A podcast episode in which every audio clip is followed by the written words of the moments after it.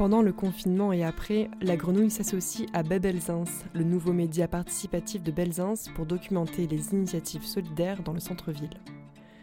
Comme on vous le disait dans le dernier épisode, le confinement a grandement accentué les difficultés sociales pour les habitants des quartiers populaires. Plus de boulot ou d'activités informelles pour répondre à des besoins aussi essentiels que payer son loyer ou ne serait-ce que se nourrir. Et ces difficultés se font encore ressentir aujourd'hui. Face à cette situation, le peuple de Marseille s'est distingué par un formidable effort de solidarité. Le McDo de Sainte-Marthe transformé en plateforme de distribution alimentaire, des maraudes autogérées dans tous les sens, le collectif d'entraide entre voisins dans le 3e arrondissement. Les exemples sont pléthores et on vous conseille d'y jeter un œil si vous n'êtes pas encore au courant. Aujourd'hui, on vous parle des distributions de colis alimentaires à Belzins, organisées par des associations qui n'avaient encore jamais fait ça à savoir À Voix Haute, le Contact Club, l'ADAP 13, le Théâtre de l'œuvre, la Cigale Bleue, la Marmite Joyeuse, Coco Velten, ainsi que les écoles Parmentier, Corzec et Convalescent. C'est un reportage réalisé en juin dernier par Sarah de la Grenouille et Elven de Babelzins.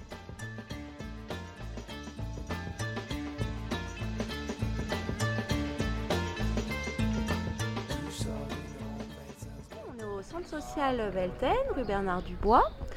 Et une distribution alimentaire qui s'est organisée pour des familles de Belzins. Euh, et ça a été porté par des, plusieurs associations du quartier qui ont suivi ces familles avec qui elles travaillent toute l'année et qui, avec le confinement, ont eu des difficultés supplémentaires. Ok. Merci. Merci à vous aussi. Au revoir. Au quoi dans les paniers alors Alors il y a des carottes, des courgettes, des oignons et des bananes. Ok, donc il y a des légumes et après il y a des trucs non périssables, café. C'est ça, tout. tout ce qui est denrées euh, alimentaires, farine, sucre, euh, riz, huile et des serviettes hygiéniques pour les, euh, pour les dames. En fait, c'est des, des, des collectifs qui se sont montés pendant le, le confinement un petit peu de façon euh, aléatoire. hein. Et ils ont fait euh, une demande de, de subvention en fait hein, sur un projet, un appel à projet de la Fondation de France et ils ont réussi à récupérer 15 000 euros. Donc ces 15 000 euros vont permettre d'acheter pas mal de, de colis, de quoi, de, de stock alimentaire pour pouvoir Ouais. ensuite les distribuer. Normalement, les- là, on va utiliser tout cet argent-là jusqu'à fin juin pour faire euh, à chaque fois euh, 140 colis euh, alimentaires une fois par semaine. Et donc c'est beaucoup les parents d'élèves des écoles environnantes qui se sont euh, mis en collectif et qui, sont à l'initiative de toutes ces actions. Nous, le centre social, on est juste là pour, euh, pour prêter les locaux, donner un petit peu un coup de main au niveau de la logistique et euh, apporter aussi notre coup de main au niveau des bénévoles. En fait, les parents d'élèves voient dans les écoles les besoins, donc ils font des listes, ils convoquent les gens tous les quarts d'heure. Donc euh, tout est géré en amont et euh, après la communication se fait. Avant c'était au théâtre de l'œuvre qui faisait les distributions. Depuis que le centre social a réouvert, on le fait ici en fait.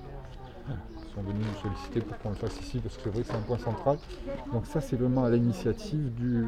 Nous, le centre social, on, était fermé hein, à ce moment-là, ce qui est, peut-être un peu dommage. Mais on avait des salariés aussi à protéger. Donc c'est vraiment c'est parti des, parents d'élèves. Vous connaissez des gens que ça peut intéresser Non oui, Oui J'en donne euh, trois Merci. Voilà. Merci beaucoup. Merci. Les bananes, c'est. Les bananes. Merci beaucoup. On est plein d'assauts du quartier à avoir eu les mêmes retombées, les mêmes sons de cloche, les mêmes inquiétudes, les mêmes demandes, sollicitations. Voilà, donc on a essayé de mettre en place des, distributions alimentaires, mais c'est ça que je voudrais dire. C'est que comme on est quand même un tissu associatif en lien avec les, organes institutionnels de, gouvernance de, la ville, euh, on a fait ce travail d'accompagnement solidaire en lien avec les institutions.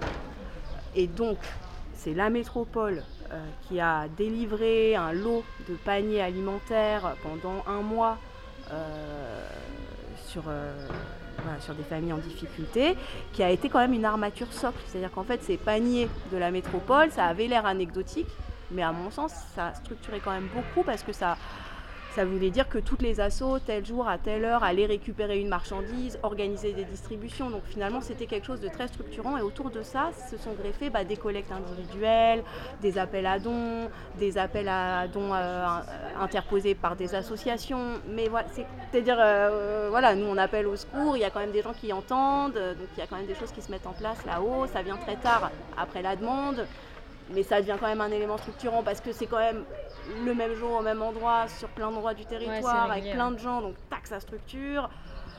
Euh, voilà et puis une fois que ce, petit appui euh, de la ville euh, s'en va. Parce que là la métropole a arrêté en fait. voilà à l'issue du, confinement il n'y a plus de, de, panier.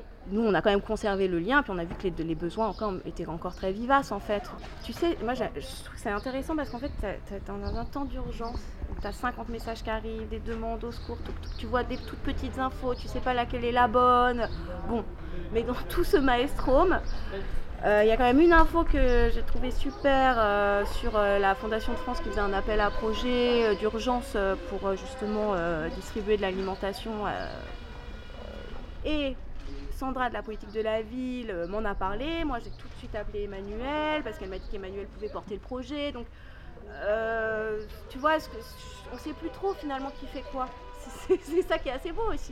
Emmanuel, c'est qui? C'est la c'est une dame qui travaille maintenant à la Marmite Joyeuse, un restaurant associatif, je crois, boulevard national.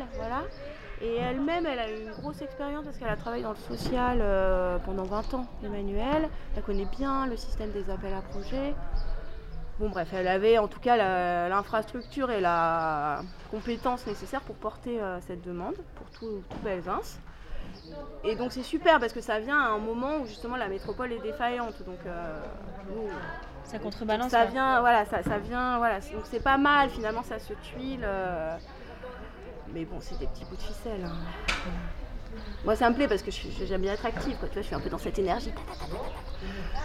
Moi, euh, les factures de loyer de, tous ces gens, je sais pas du tout comment je peux être utile, mais par contre, je sais que tous ensemble, d'être en écoute, d'être en personne relais, de pouvoir dire ah attends moi je sais pas mais va voir machin qui et bah c'est des chaînes d'espoir tout simplement et, c'est déjà pas si mal.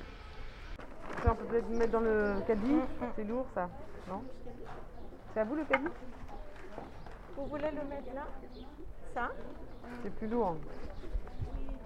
Tu veux dire quelque chose Eh oui. Dis bonjour Vanessa. Il pense que c'est une glace que tu lui tends. Ah, tu penses que c'est une glace Tu pourrais dire que là, il vient de sourire. Comment il s'appelle? Alès. Alès. Ok, super. Et il a quel âge? Il a 18 mois. Voilà. On va bientôt, il sera marcher euh, Non, il marche. Il marche? Ah oui, il marche très bien, super. Il court même. Et euh, toi, Dilia, tu... ici, tu es là dans quel cadre, à quel titre? Je suis là à titre personnel. Je suis proche du théâtre de l'œuvre parce que j'anime des ateliers théâtre au théâtre de l'œuvre. Mais euh, en tant que bénévole, euh, pour euh, à la fois faire le lien avec les familles et aussi recruter des nouveaux bénévoles, des personnes qui pourraient se mettre en lien avec des personnes qui ont des besoins particuliers, qui ont besoin d'être accompagnées, notamment en ce moment, mais aussi par la suite, le sentiment qu'on a, c'est que ça, c'est pas seulement le sentiment, mais aussi ce qu'on sait, c'est que ça n'a fait qu'aggraver des situations de précarité qui étaient déjà présentes. Mais la, donc la, la, crise n'a fait qu'accentuer, mais très lourdement, ces, voilà, ces besoins criants d'une bonne partie de la population marseillaise et notamment du centre-ville. Mm. Beaucoup, c'est en plus ce que j'ai trouvé très fort. Voilà, moi c'est ça que j'ai trouvé. Alors moi s'il y a une seule chose que vous pouvez mettre dans votre reportage, c'est ça. Ce qui m'a bouleversée, c'est qu'on côtoie, on travaille, on fait des spectacles, des ateliers de chant, de danse, de, euh, contes pour enfants, avec des gens depuis trois ans, des gens qui sont bénévoles au théâtre de l'œuvre, qui sont actifs, euh, qui aident les autres, qui font des ateliers gratuitement de calligraphie. Et dans ce moment de vérité, en fait, euh, de besoin.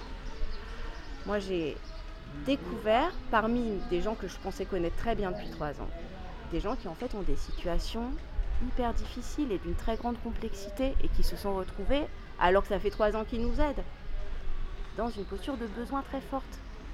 Et ça, euh, franchement, c'était redoutable. Dire qu'en fait, on fait de la culture folklorique.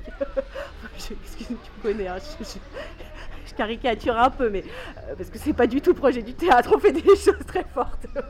mais, en tout cas, de se dire qu'on voilà, a, pendant trois ans, on a été en, tu vois, en quotidien euh, culturel et de fêtes et de partage et de montage de spectacles avec des gens qui finalement sont dans des situations inextricables, à s'être dans des appartes, euh, sans papier. Enfin, voilà, moi ça, ça m'a bouleversée. Voilà, moi ça, ça m'a vraiment ému de, de, me rendre compte qu'on ne connaît pas les gens. Voilà, cette dignité. Voilà, le, la, tu vois, le, la dignité qu'on met dans sa vie, qu'on on se rencontre dans des mondes sociaux et après la part de l'intime revient à l'intime.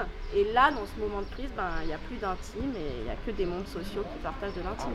C'est ça j'ai trouvé ça. Fou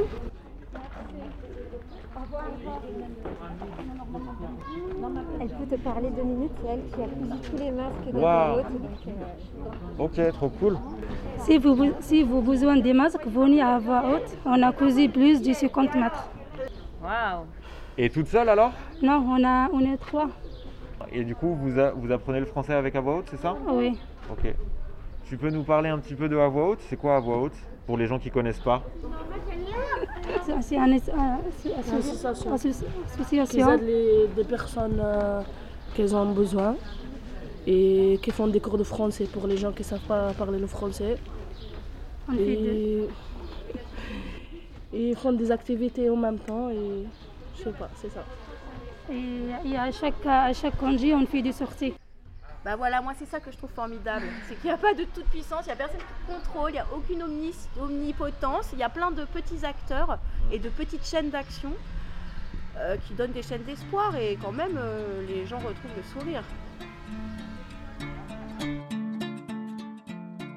Grâce à l'effort de ces associations et des parents d'élèves du quartier, ces distributions ont pu se tenir jusqu'au cœur de l'été. La dernière a eu lieu le 31 juillet.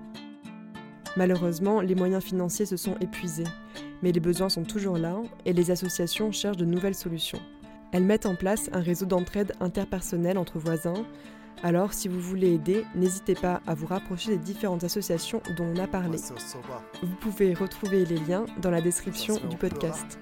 A très bientôt sur le 88.8.